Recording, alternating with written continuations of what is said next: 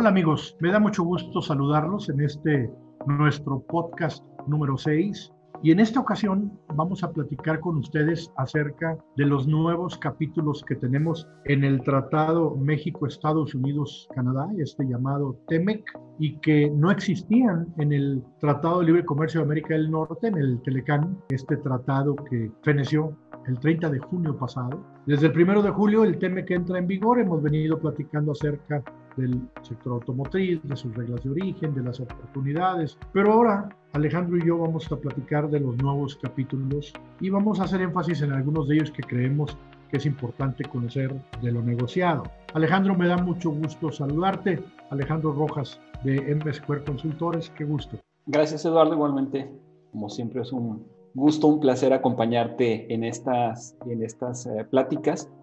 Y sí, como bien mencionas, ya pasamos los dos primeros meses de la entrada en vigor del TEMEC. Hay todavía mucha información que hace falta difundir, que las empresas puedan asimilar. Y como indicas, sí pasó a ser un tratado más ambicioso al mismo tiempo de que finalmente eh, se hacen los ajustes necesarios para adaptarlo al nuevo entorno que existe a nivel mundial, como es el uso ahora de herramientas digitales, cómo han, se han modificado las cadenas de proveeduría, pero obviamente hay algunos temas que son de interés específico con especial enfoque para México. Si me permites una revisión rápida, el tratado original tenía un total de 24 capítulos, los cuales fueron modernizados y se incorporaron 10 nuevos temas en específico para dar un total de 34 capítulos que, integran el nuevo TEMEC. Dentro de estos capítulos está el tema de pymes, medio ambiente, temas de competitividad, política macroeconómica, anticorrupción, comercio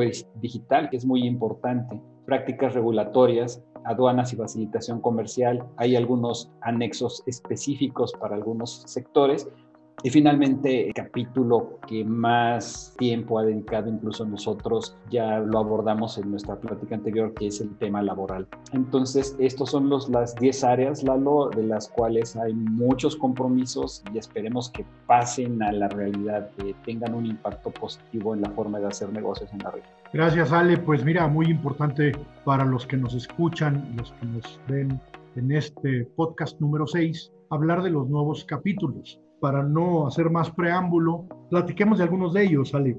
Lo dijiste tú, se negoció un nuevo capítulo, el de las pymes, el capítulo número 25. Muy importante porque lo que busca es integrar de una manera importante en Norteamérica lo que son prácticas y políticas para promover el desarrollo de las pymes. Vale la pena decir que una pyme en Estados Unidos, pues no necesariamente es lo que es una pyme en México. Nuestras pymes son más pequeñas, por lo tanto, pues tienen más que utilizar esquemas que busquen el apoyo para que, por una parte, puedan sobrevivir, pero también que se puedan montar en las cadenas globales de valor. Yo creo que es muy importante. Y para desarrollar y promover a estas empresas, el tratado dice que se promoverán seminarios para explorar las oportunidades, para hacer asesoramiento y, por supuesto, siempre identificar áreas de oportunidad. El TEMEC llama a hacer un comité de las pymes, por supuesto, sobra decirlo, trilateral,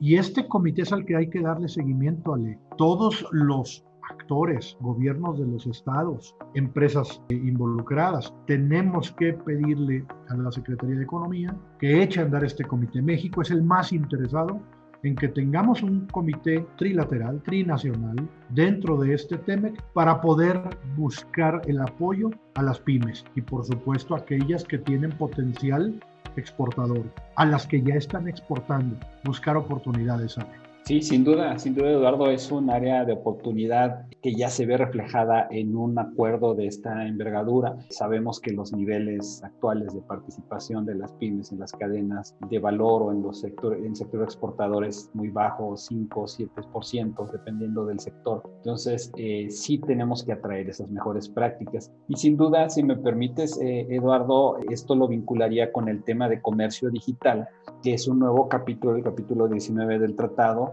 el cual va muy relacionado con la generación de oportunidades de desarrollo para las pymes a través del uso de herramientas electrónicas, cómo se va a facilitar el uso de medios de pago, la innovación en cuanto al desarrollo de contenidos, el intercambio de productos y servicios digitales. También aquí eh, tenemos eh, mucho que aprender, sobre todo de Estados Unidos y Canadá, nuestros socios comerciales, pero también eh, no es algo que genere beneficios o que tenga una perspectiva positiva a partir de la entrada del TEMEC, sino que también se va a convertir en una herramienta muy poderosa eh, como resultado de, la, de las nuevas condiciones que se generaron a partir del, del COVID-14. Ahora hay grandes marcas que están abriendo sus plataformas, están facilitando el acceso a precisamente a las pymes para que puedan promover sus productos y servicios a través de estos sistemas. Entonces, de igual forma, cómo se puede utilizar este capítulo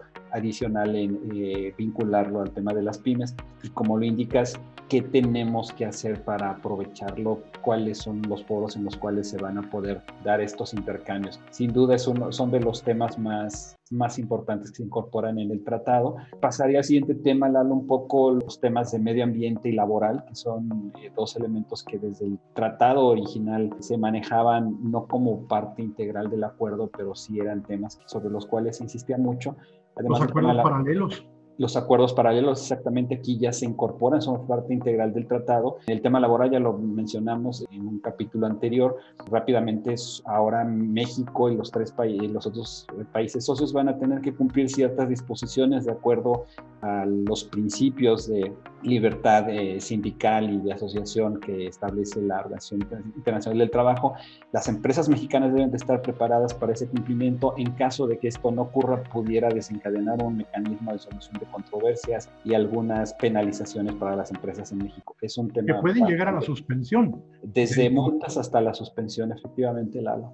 Bueno, mira, mírale, yo creo que dices, perdóname, dices algo muy importante. Son temas que tenemos que tener cuidado, ya lo dijimos en un podcast pasado, como el tema eh, laboral y por supuesto en el tema medioambiental, que lo que se busca es promover la protección del medio ambiente en la región y el cumplimiento de legislaciones de cada parte. Esto es fundamental. Cada parte tiene que cumplir con su propia legislación en materia ambiental, pero en la laboral hay temas horizontales que tienen que cumplirse como la libertad de asociación, que si alguna empresa estuviera en amarillo o en rojo, como ya lo habíamos dicho, pues se le pueden suspender las actividades. Vamos a acelerar un poquito, Ale, porque se nos va el tiempo. Creo que es muy importante que en el tema digital subamos al el tema PYME de, de, lo que es el comercio digital, lo subamos a, a este comité de las pymes y a estos seminarios a los que llama el propio capítulo de las pymes. Déjame también decirles que hay un capítulo de competitividad.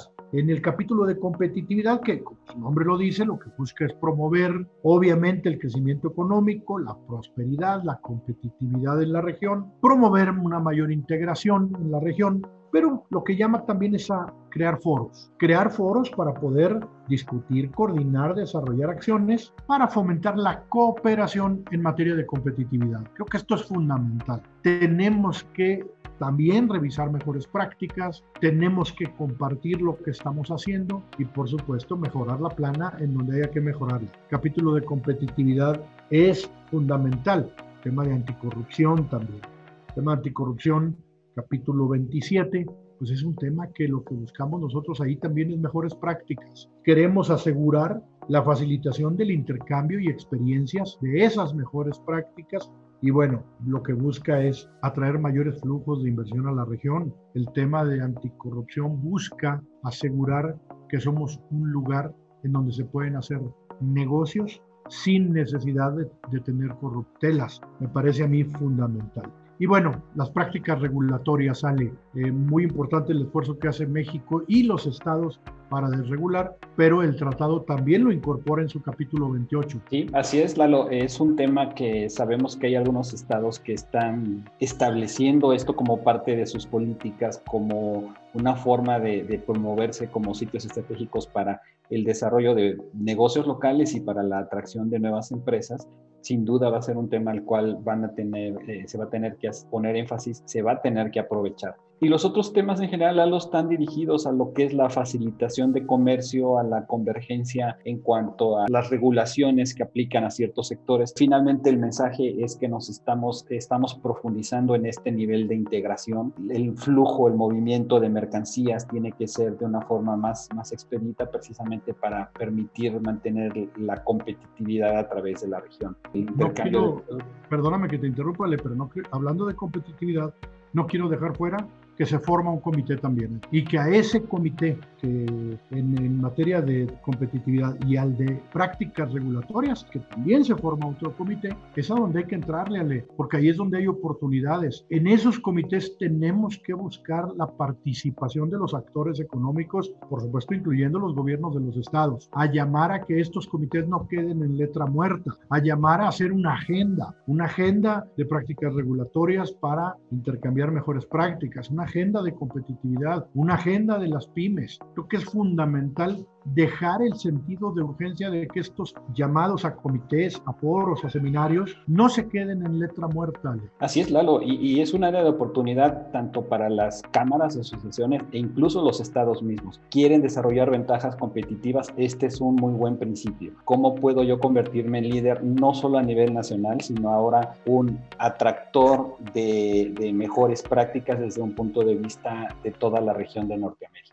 Para México es fundamental seguir siendo un lugar atractivo para hacer negocios, atractivo para las inversiones. Tenemos que dar este sentido de transparencia y bueno, finalmente, no dejarlo fuera el capítulo de políticas macroeconómicas y tipos de cambio. Aquí lo que se busca, como Estados Unidos lo dijo desde un principio, hablando de países asiáticos que sí llevan a cabo esto, es que no haya políticas de manipulación del tipo de cambio. Estados Unidos ha insistido de que países asiáticos manipulan el tipo de cambio. En algún momento se quejaron de Japón, de China, que manipulan el tipo de cambio para tener una ventaja competitiva. Se estableció en este tratado de que las partes no podrán manipular el tipo de cambio y más bien se comprometen a mantener uno que esté determinado por el mercado. Básicamente ese es el tema. Pues mira, Ale, son capítulos nuevos, son capítulos a los que habrá que darle seguimiento. Eh, yo creo que quienes nos escuchan, por lo menos les hemos llamado la atención a que tenemos que darle seguimiento a estos comités que se crearon, tenemos que darle seguimiento a la agenda de esos comités y poder influenciar y por supuesto los foros y seminarios a los que llama eh, el propio TEME. Eh, creo que es muy importante, espero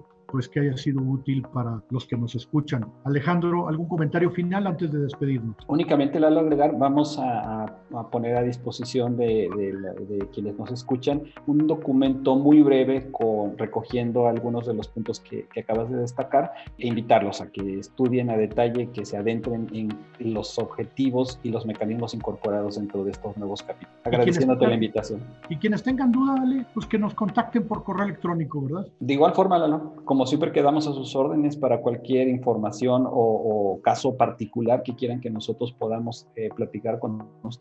También vamos a incorporar nuestras cuentas de correo, nuestra página de internet de, la compañía. Me parece bien. Eh, así, lo, así hagámoslo.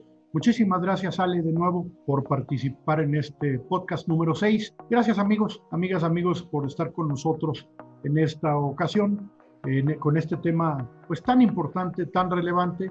Nos vemos por acá en los próximos 15 días con el podcast número 7. Por favor, comuníquense con nosotros a través de nuestras redes sociales, que yo creo que es muy importante para decir cuáles son los temas que son de su interés y que los abordemos. Ale, ¿nos puedes repetir nuestras redes sociales, por favor? Sí, estamos en Facebook, LinkedIn, somos M Square Consultores, nuestra página de internet www.msquareconsultores.com, nuestra cuenta de correo es info arroba msquareconsultants, eh, la palabra en inglés.com. Eh, pues muchísimas gracias, Ale. Espero que se comuniquen con nosotros, dennos más ideas para traer a ustedes en estos podcasts y, por supuesto, para dar seguimiento a estos que ya han transcurrido por si hubiera dudas o comentarios. Gracias a todos y los esperamos en la próxima.